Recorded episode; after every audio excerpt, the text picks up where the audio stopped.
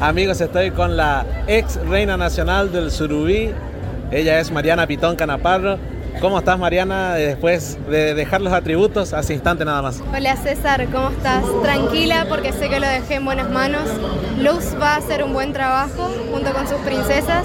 Estoy muy emocionada por Sara, se lo merecía y Cami también.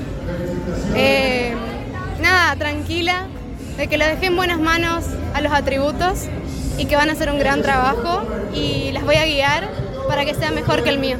Cuando ibas a subir al escenario me dijiste, dejo de ser reina, pero para mí la reina nacional del Surubí es una vez y para siempre. Sí, sí, eso, eso nos dicen.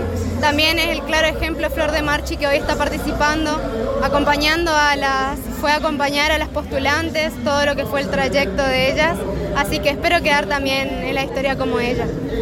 Para finalizar, decime qué le dirías a la nueva reina nacional que estará viajando por todo el país, nada más ni nada menos que representando nuestra cultura y nuestra identidad. En el abrazo le dije que lo disfrute y que lo haga con mucho amor, porque Goya es el Mundial de Pesca, que no hay una fiesta como la nuestra, que lo haga con muchísimo honor y responsabilidad y que obviamente que la iba a acompañar en todo.